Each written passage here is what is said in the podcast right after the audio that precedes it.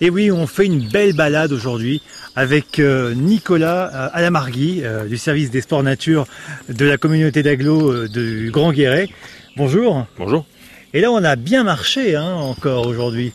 Oui, tout à fait. Là, on va arriver sur une, pareil, une curiosité un petit peu originale, puisque c'est une carrière qui désormais est inondée. Et ils appellent la carrière de la baleine. Ah ouais, c'est fantastique. Attendez, mais là, c'est délirant. Ce lac là bleu. Ah, mais, Oui.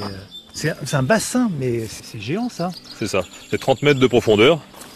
Et c'est effectivement euh, une carrière qui a débouché sur une source, comme beaucoup de carrières finalement. Sauf qu'à force de creuser, à force de creuser, on s'est retrouvé sur euh, quelque chose de très très très puissant. Et alors une pompe existait à l'époque pour pouvoir creuser et continuer à, à sortir du granit d'ici. Désormais maintenant, euh, le trop plein s'évacue naturellement, mais on a un lac avec quelques poissons introduits parfois. Je m'attendais pas du tout à voir ça. C'est un verre émeraude. Là, c'est c'est génial. On se baigne ici? Euh, certains le font, certains se jettent des rochers aussi, c'est peut-être déconseillé quand même parce que la carrière sans eau, il y a peu d'images finalement. Je sais que certains anciens carriers me racontaient que voilà, on y descendait dans cette carrière en colimaçon et les camions allaient chercher la pierre au fond.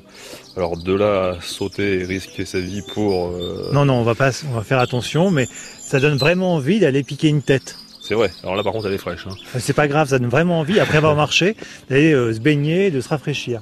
C'est ça. Cette carrière c'est la baleine. La carrière de la baleine, Elle porte bien son nom. On lui a donné son nom, alors c'est pas tellement à cause de l'eau, parce qu'à l'époque il n'y avait pas d'eau. hein. À l'époque, euh, là on distingue de là où on est un petit peu la, la pente naturelle du Maupuy avant d'avoir creusé cette carrière. Et donc on avait sur ce sommet finalement, sur cette petite butte, un rocher qui ressemblait à une baleine. Donc rien à voir avec le fait qu'il y ait de l'eau.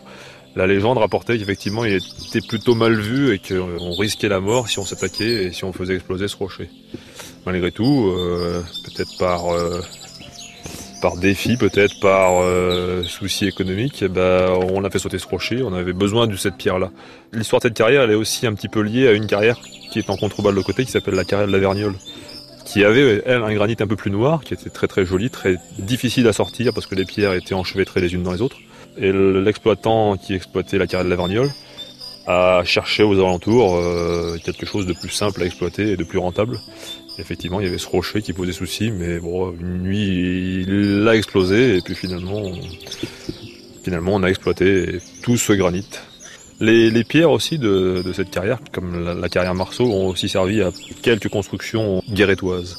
Voilà, donc euh, moi je sais que le, la nouvelle poste, puisque c'est comme ça qu'elle est appelée sur les cartes postales, et, et l'hôtel de ville, en 1936, ont été construits grâce euh, aux pierres extraites de ces carrières-là. On a construit Guéret euh, grâce à, à ce granit.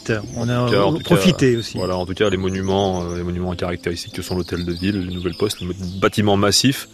Voilà, on a profité de la, la matière première qui était peu éloignée finalement pour pour construire de bâtiments assez remarquables. Oui. Alors on va rappeler quand même que si on veut se balader ici dans le Maupuy, eh bien euh, que vous avez sorti une application. Alors elle va sortir. Elle n'est pas encore tout à fait au point, mais en tout cas déjà on va simplement retracer le circuit tel qu'on l'a pris là depuis ces quelques jours.